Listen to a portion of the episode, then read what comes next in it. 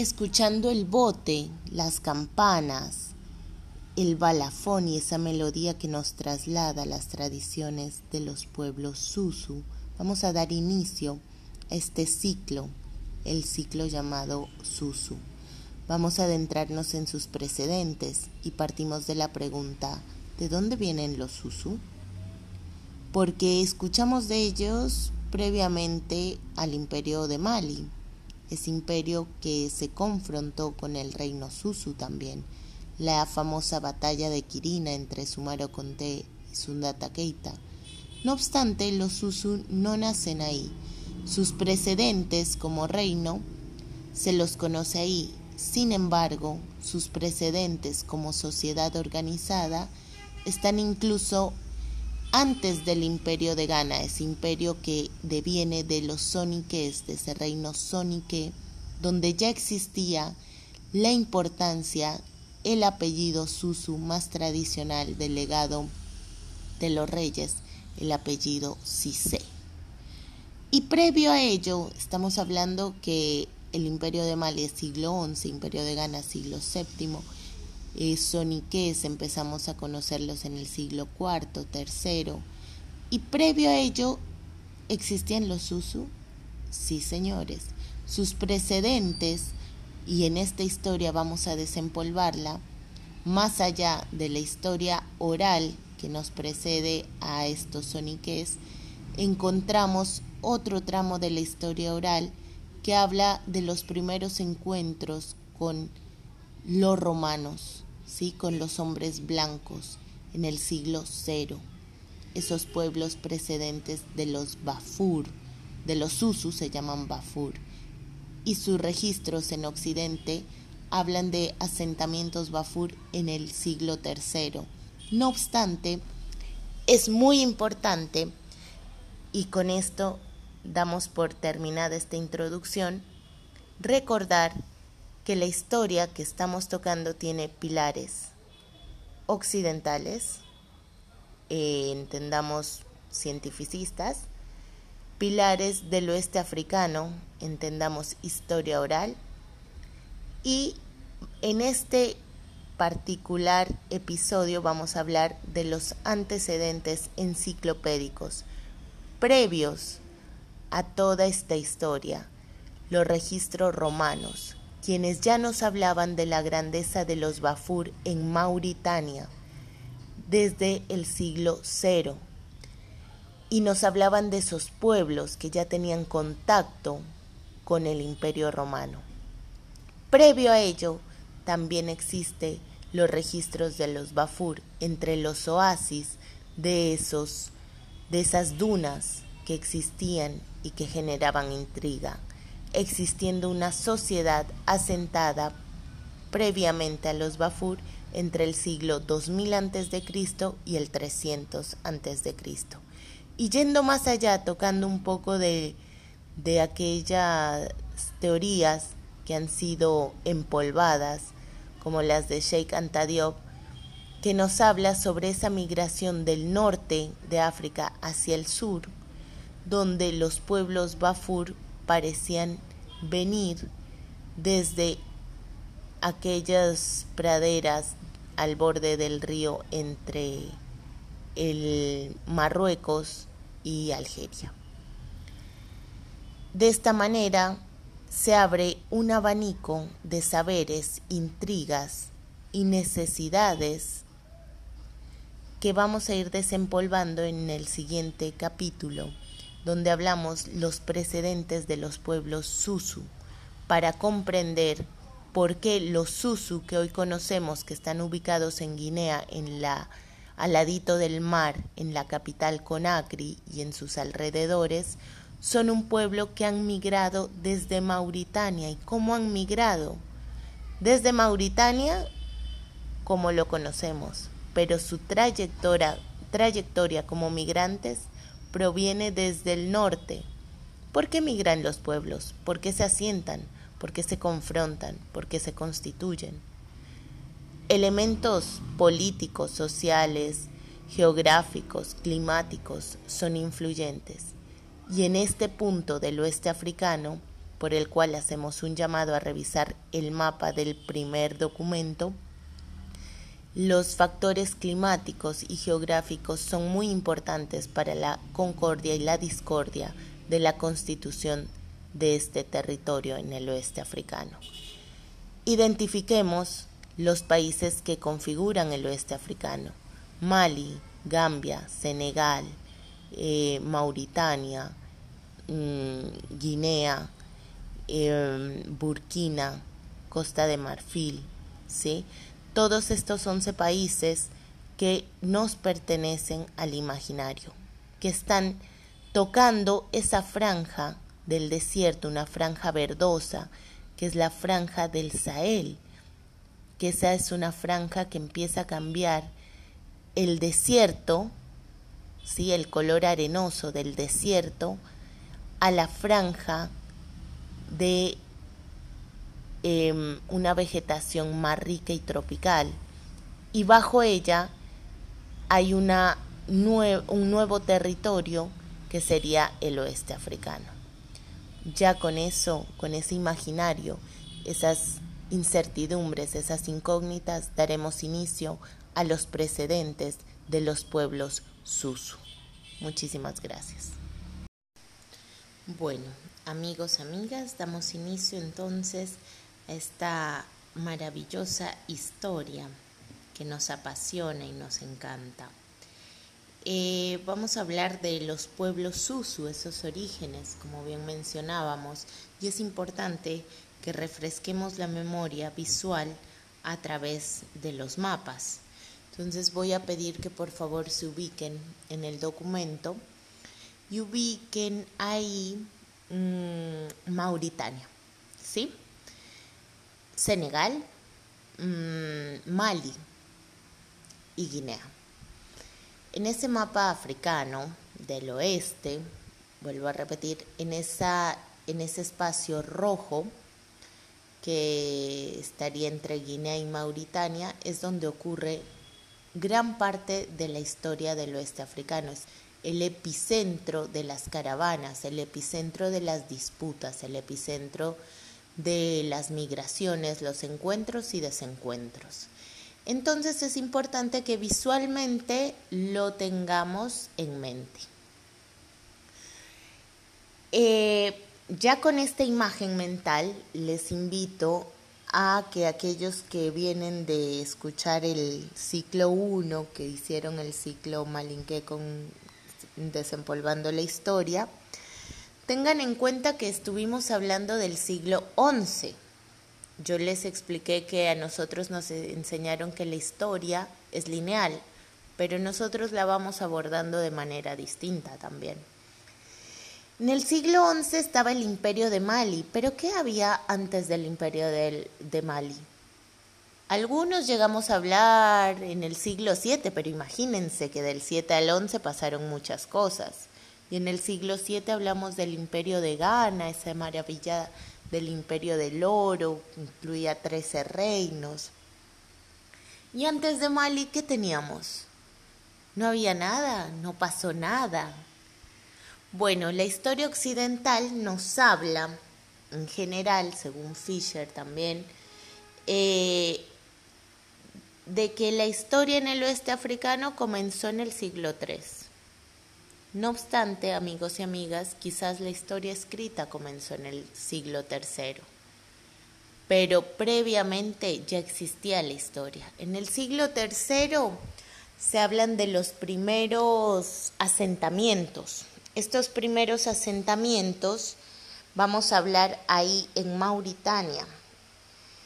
No obstante, vamos a hacer un paréntesis importante me parece súper importante reconocer que hay baches entre la historia occidental, pero a veces también esa historia occidental enciclopédica nos ayuda a, mm, a dar como pistas a la historia oral y a los referentes. Es por eso que hoy vamos a tocar el siglo tercero como punto inicial como precedente de los pueblos Susu. Mucha gente va a escuchar que los Susu provienen de los Yalonqué. Claro que sí, no estoy, no estoy confrontando ni diciendo que no sea así. Solo que los Yalonqué están en el siglo VII. No obstante, la historia de los Susu es más antigua. Probablemente la vamos, vamos a escuchar estas versiones más de nuestros amiguísimos griots, historiadores, enciclopedias del oeste africano, eh, malinqués, porque el reino malinque, como bien vimos en los últimos en los últimos episodios, tiene una grandeza increíble que se preservó desde el siglo XI hasta el siglo XIII como hecho, pero como relato y narrativa sigue vigente hasta el día de hoy y atravesó fronteras culturales, geográficas, em, también las fronteras del tiempo, y esa grandeza cultural y narrativa, digamos que centraliza la importancia en este lapso de tiempo de la historia entre Ghana y Mali. Sin embargo, la historia del oeste africano tiene otros precedentes. Y por eso encuentro sumamente importante hablar de aquel hombre eh, que fue el primer historiador enciclopedista en hablarnos de los pueblos asentados en el oeste africano, en Mauritania. Y más que hablar de ese hombre, quiero también que tengan en cuenta que si bien se dice que los primeros asentamientos eran de los pueblos Bafur, en el siglo III, estos pueblos que serían los padres de los soniques, ¿no? Y al mismo tiempo de los eh, Iranguren también les dicen. Estos dos pueblos integran lo que serían en ese tiempo los Bafur.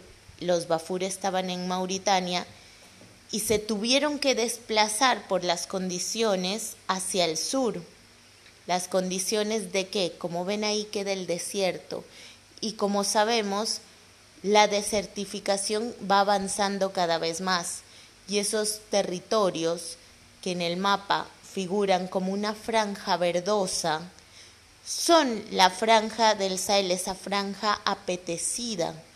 Porque de repente, imagínense África, de África del Norte están los pueblos, después viene el desierto, después del desierto viene una franja enorme vegetativa y después empiezan los pueblos del oeste africano, como los pueblos del centro de África, pero también se llama la África negra. Muchos le dicen África subsahariana y para mucha gente suena despectivo, por eso en este en estos módulos vamos a tener un, cuidado especial con el vocablo para no herir susceptibilidades. Sin embargo, es importante reconocerlo, ¿no? Y bueno, volviendo a la historia, tenemos puntos claves. Ubicar Mauritania en el mapa, ubicar Senegal, Guinea y Mali.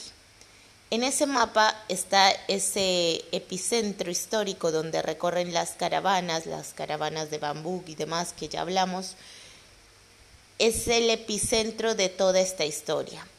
Y en Mauritania, en el norte, estaban esos pueblos Bafur en el siglo III, que se desplazaron hacia el sur a través de las vertientes de los ríos, porque eran muy sabios con los flujos eh, de las aguas eran pescadores y agricultores. Se fueron desplazando y se fueron asentando.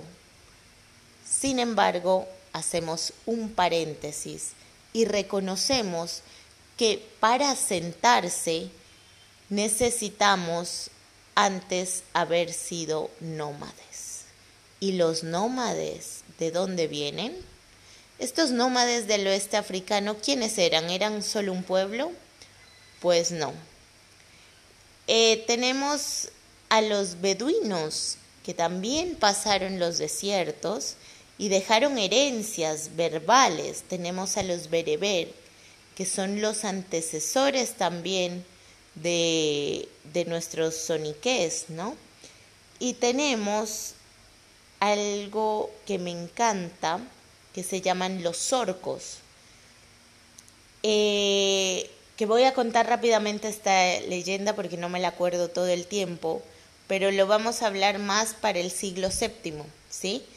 Es la historia en que dos orcos llegaron en el siglo VII y vestidos de atravesar el desierto como vagabundos, que eran nómades y se decían hijos bereber, fueron como, digamos, los que hicieron posible el mestizaje con los pueblos negros Songhai.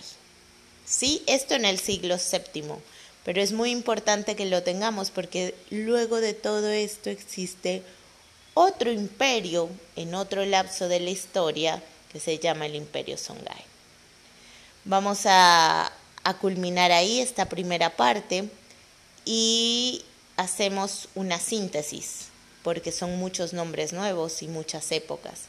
Entonces tenemos siglo III, asentamiento de los primeros pueblos. ¿Quiénes eran esos pueblos? Los pueblos Bafur. Y ahí, ¿qué tenemos? tenemos a las familias que lo componen, dos vertientes importantes, los soniques o zaracoles y los imrangun eh, Irangem, perdón. ¿A que se dedicaban? Pastores y pescadores. Y ahí también tenemos un importante hito eh, que son que provenían de los pueblos árabes, ¿no? Y bueno, eso en principio. Ahora vamos a adentrarnos, después de estos tres tips, de los Bafur como antecesores, seguimos con la segunda parte para hablar qué pasó antes del siglo III. ¿Son los Bafur los únicos pueblos reconocidos? No, porque sabemos que antes hubo nómades, diversos nómades. En este recorrido es importante entonces reconocer que la historia oral puede ser afianzada también por esa historia escrita. Historia escrita nos relata, Fisher, que lo tenemos entre la bibliografía, que los primeros asentamientos del oeste africano se registran en el siglo III en los pueblos de Mauritania, con los Bafur. No obstante, vamos a retomar esos estudios antiguos, de esos libros que entre la universidad leímos con tanta fuerza y esos precedentes de la historia, los padres de la historia natural, que hoy son necesarios para recalcar que el siglo III puede ser un registro, un número, donde los pueblos Bafur figuran como los antecedentes de Mauritania. No obstante, reconocemos la figura en el Imperio Romano de un hombre que ya había registrado en el siglo I, en el año 40, 42, 46, con su libro de historia natural, que es conocido como em, Gaius, Gaius Pilinius Secundus. Este político, geógrafo, expedicionista, político y demás pertenecía a una línea de los enciclopedistas del momento que registraban todo de manera escrita. Y esos escritos eran guías y fundamentos para distintas personalidades. Y ahí, entre sus escritos, habla de los territorios y de las Em, y de los pueblos que habitaban en el en este territorio de hoy Mauritania. Encontramos a los Bafur en el siglo 46. Y previamente a ello, no es que llegaron y eran desconocidos.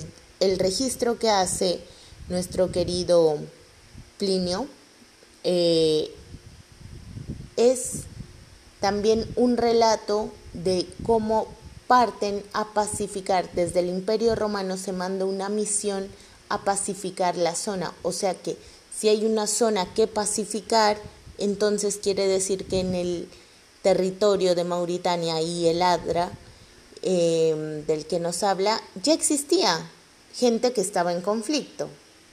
Bueno, previamente a esto, también nos habla de que este asentamiento no apareció de la nada. Sus antecedentes están en el valle de Tichi, también ahí en Mauritania, más al norte, y eh, datan del siglo 2000 antes de Cristo hasta el siglo 300.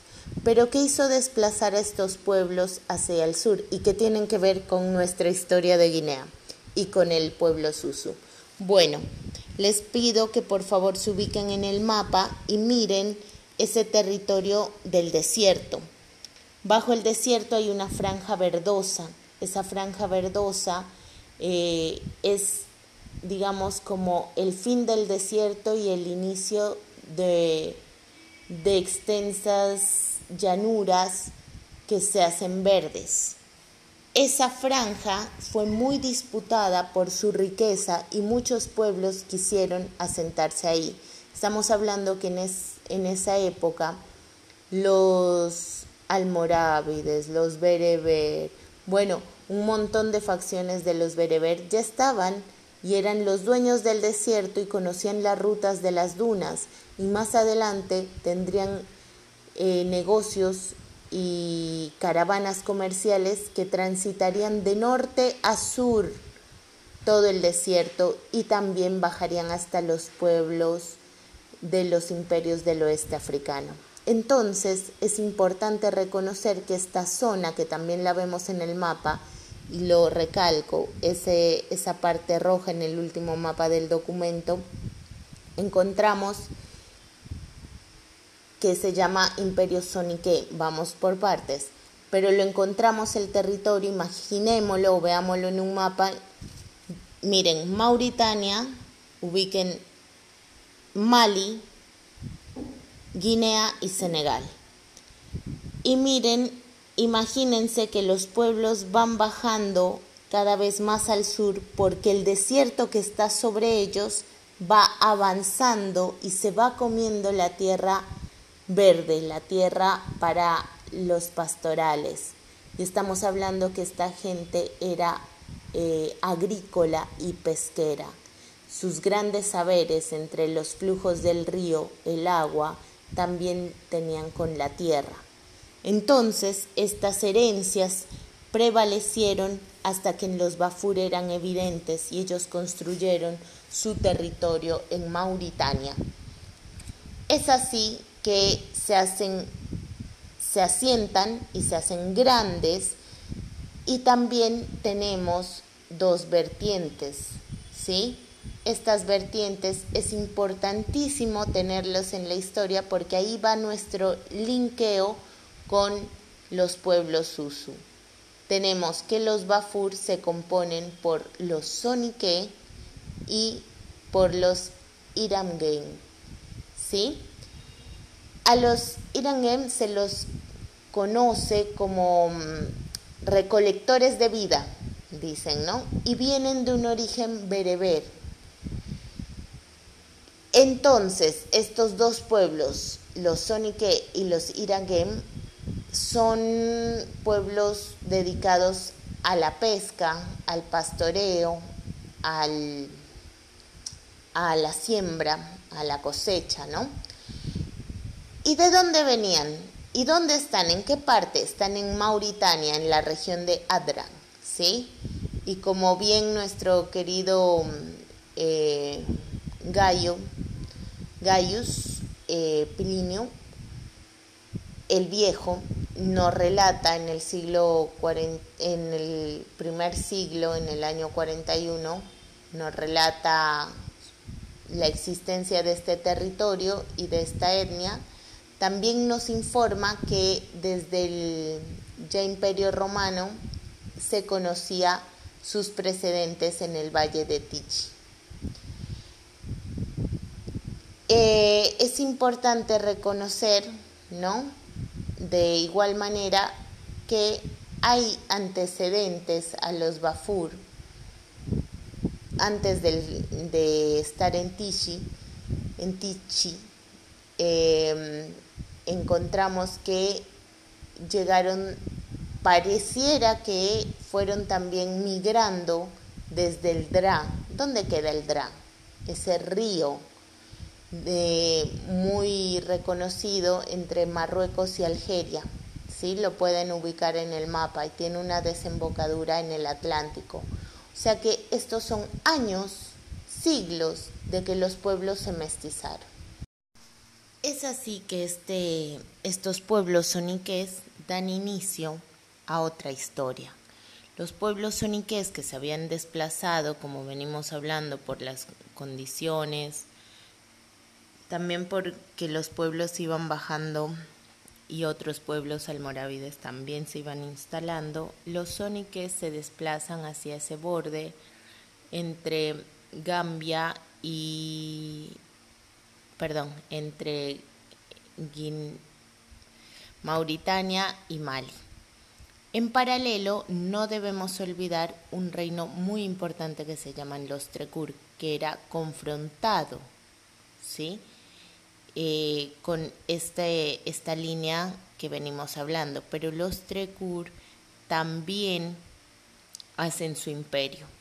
Entonces tenemos dos imperios en paralelo, los soniques en conjunto con el imperio Trecur. Los soniques derivarían en lo que Occidente llamó el imperio de Ghana, hablándolo muy por encima, porque el imperio de Ghana incluyó más allá de solo los pueblos soniques. Los pueblos soniques son una vertiente, como venimos hablando, y dentro de estos encontramos 13 reinos. Dentro de este imperio de Ghana encontramos 13 reinos. Todos son con ascendentes de los territorios, de la gente del lugar, como los, em, los Bafur eran de Mauritania. Es importante reconocer aquí en los soniques el apellido Cissé. El apellido Cissé es sumamente importante porque no es solo un apellido Susu, ¿no? característico de la Vasco de Guinea actual, sino que es también el apellido del linaje del rey Sonique que sería el imperio de Ghana y que incluiría los trece reinos y entre esos reinos el reino Susu, entre otros, el cual cuando cae el reino, el imperio de Ghana, estos reinos no es que desaparecen, sino que mm, continúan su camino. Y el camino de estos, de estos pueblos, del, en especial del imperio Susu, fue avanzar. Este reino Susu quería imperar más allá del territorio que le había correspondido en el conocido imperio de oro de Ghana, en el imperio de la benevolencia y demás. Em, es ahí donde hay que hacer un, un gran llamado a nuestra atención y recordar que ese pueblo Susu, que estaba en ese sector de Mali, se quiso desplazar hacia otro pedacito más cercano al centro de Mali, donde estaban quienes? Los mandingas. Sí, señor, aquí aparecen los guerreros, los hombres fuertes de nuestro Dundumba también. Y tienen una fuerte guerra en el siglo XI que sería la batalla de Quirina y que daría el, como, como relato la batalla oraculada donde Sundata Keita, el rey de los Mandinga, se confrontaría con Sumaro Conté, el rey Susu. Entonces es importante reconocer ya dos pueblos eh, y dos orígenes, al menos entre los tantos que hay.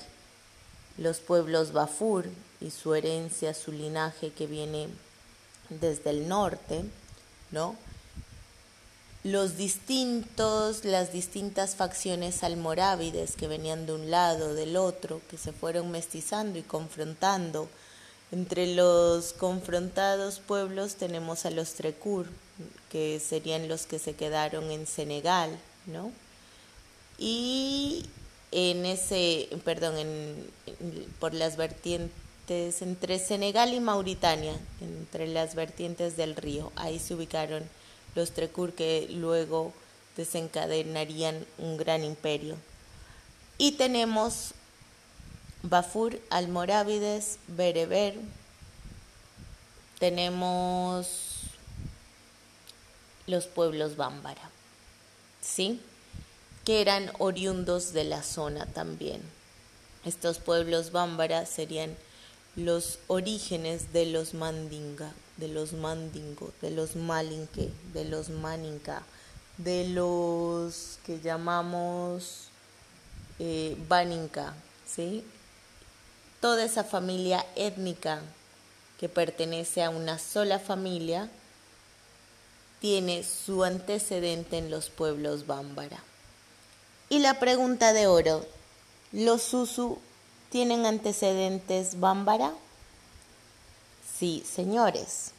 Los Susu, al ser una etnia tan antigua, incluso antes de que el imperio mandé tomara relevancia y los incluyera en la historia, hemos reconocido que los Susu tienen otro linaje y su apellido Sise, por ejemplo, se empieza a escuchar en el siglo IV y antes por la historia oral incluso. Lo que pasa con los Susu al tener tantos desplazamientos y al tener tanta mm, confrontación y eh, cooperación con otros pueblos, también se mestizó entre ellos, también incluyó la raíz eh, bámbara. Por eso, se consideran también de una sola familia y podemos ver como su lenguaje tiene raíces mandingas, ¿no? Raíces bámbaras. Eh, lo vemos, por ejemplo, en cosas simples como contar los números, que eren Sagnani, eh, Kelly, Fila, Saba, ¿no? No pasa así con las facciones Pel, y ahí voy a adelantar un poquito de esa facción Trecur que se quedó en Senegal y tiene mucha relación con los Pel, pero la historia Pel o la etnia tungusese es otra, otra historia para otro módulo. Así que nos quedamos eh, por el momento en el reconocimiento de esa trayectoria, cómo se dio y cómo llegó cómo los sóniques llegaron hasta convertirse en el imperio de Ghana y cómo el imperio de Ghana cae ante las avanzadas, la decadencia del propio imperio, el desgaste, porque fue muy grande para la época. Resonó tanto el imperio de Ghana que ya los árabes del norte-norte escucharon de su grandeza y empezaron a mandar misiones. Fue tan grande el brillo de Gana que también lo condenó. Fue tan grande el brillo de Gana que, digámoslo así, su, su estado de benevolencia incluyó musulmanes, árabes, almorávides, bereber, eh, pueblos oriundos, pueblos em, originarios de los bereber de los Bafur en un mismo territorio. Por eso se conocía como el imperio de la benevolencia, porque primaban las asociaciones comerciales antes que el dominio de una tierra. Así que ya entendiendo un poquito esta línea de los precedentes, vamos a contestar una pregunta que es importantísima reconocer. Los Susu no vienen de los Yalonque. Sí, señores, vienen de los Yalonque también, porque como bien dijimos, los Susu no tienen una única herencia. Son pueblos mixturados que es comprensible porque toda esta historia que vamos contando rápidamente son siglos de intercambios, mixturas, mestizajes y demás.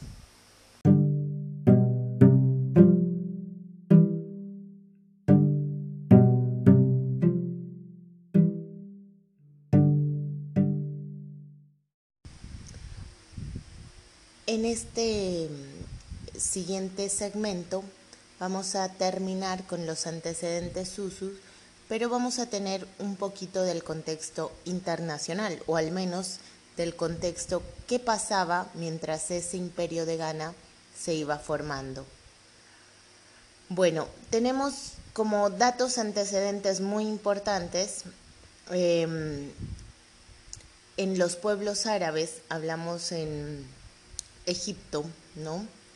Los árabes musulmanes en, el año 600 más o menos, eh, tenemos como penetran en, en el desierto.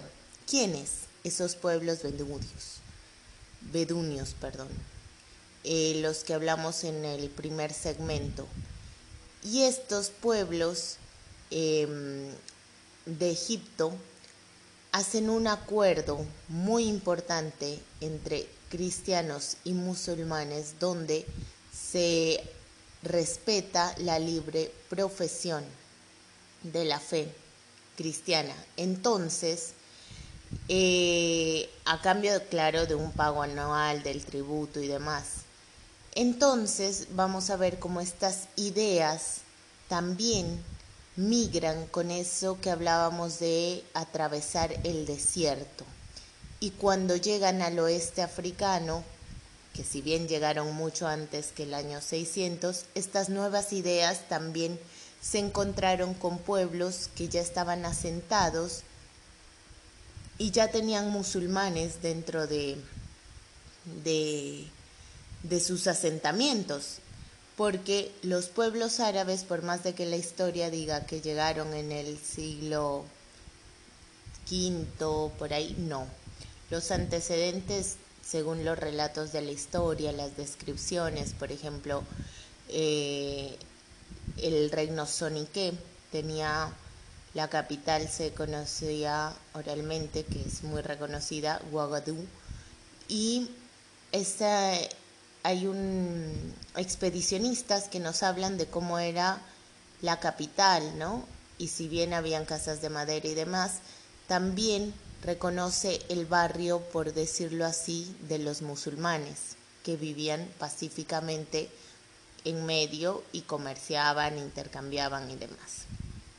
Bueno, entonces tenemos como también las nuevas ideas del Islam, del nuevo Islam, habían ya habían pisado las tierras del oeste africano con estas otras oleadas de los pueblos nómades. Tenemos entonces a los Bafur, que serían los zaracoles que fundan el imperio sónique. Y entendemos que ese imperio sónique se consolida, no quiere decir que hay más imperios, sino que eh, se consolida, avanza y se conoce luego como el imperio de Ghana. ¿Por qué se lo conoce como el imperio de Ghana? Por su rey reconocido. No obstante, eran los hijos de los soniques, los hijos de los Bafur. En paralelo, también tenemos a los Trecur, a los que se quedaron en Senegal, que fueron dominados por los soniques, por el imperio de Ghana.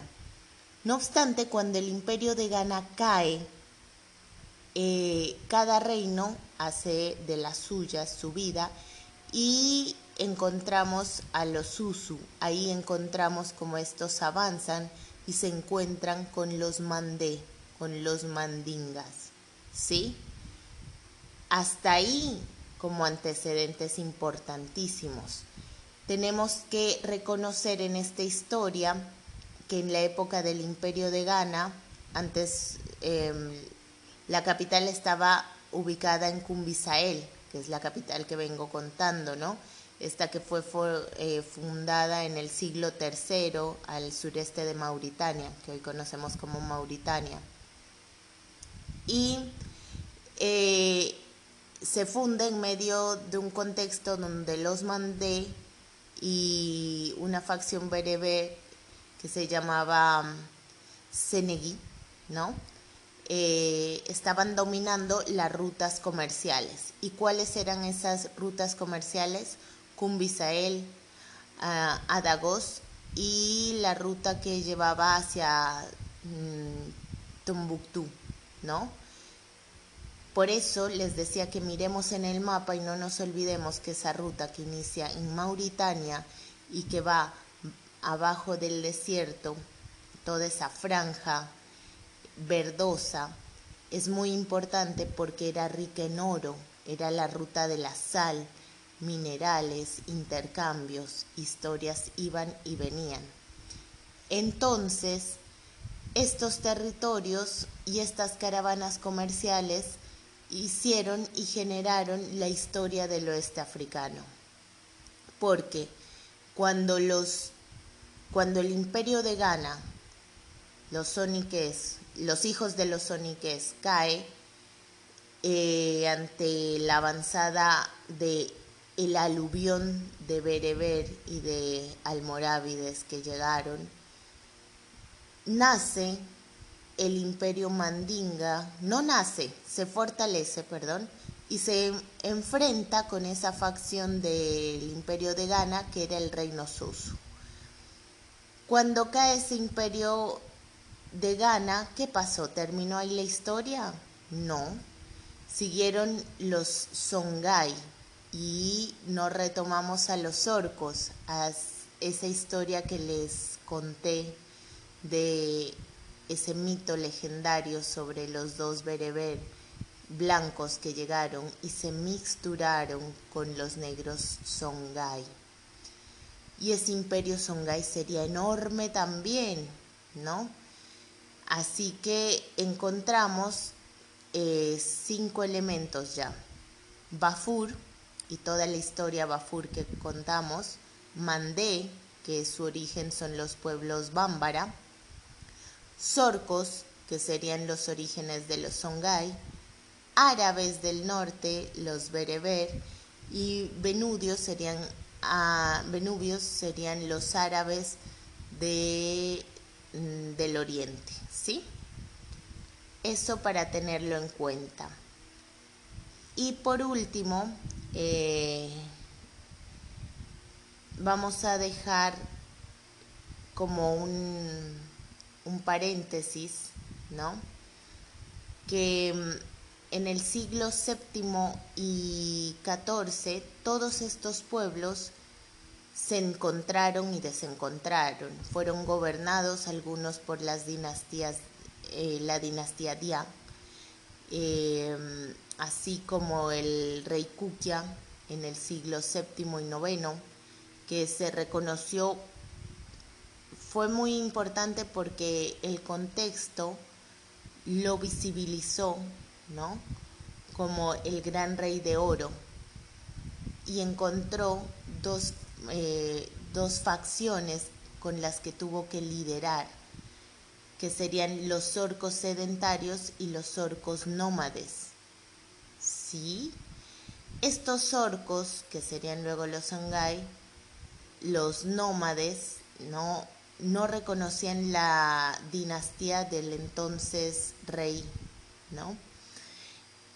Y em, al no reconocerla, se los expulsó hacia lo que sería hoy la ciudad de Gao.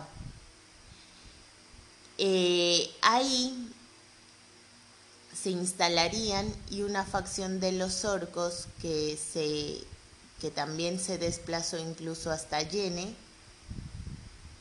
se volvieron como fuertes facciones confrontadas entre sí.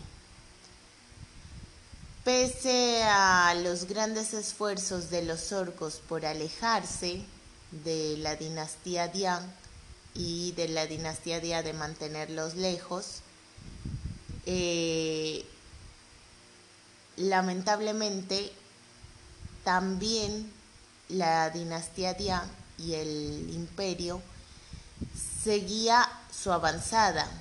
Entonces alcanzaron esas tierras, porque eso era el imperio, avanzar, y alcanzaron las tierras donde se habían exiliado esos orcos que no reconocían la dinastía del imperio de Ghana. Y para el siglo que eh, 9, ese, ya estábamos en en la dinastía que empieza a tomar al Islam como parte elemental del territorio. Y es así que ese eh, quinceavo rey se convierte al Islam y muda, decide mudar la capital de Kumisael a Gao. ¿Por qué Gao? porque como se escuchó en la historia y como se puede observar en los mapas, tiene una grandeza fluvial que se ubica no solo a las orillas del río, sino que también posee desembocaduras de la ruta transariana que venimos hablando, eh, era el epicentro comercial del momento, de las rutas de la sal, del oro, de los intercambios comerciales.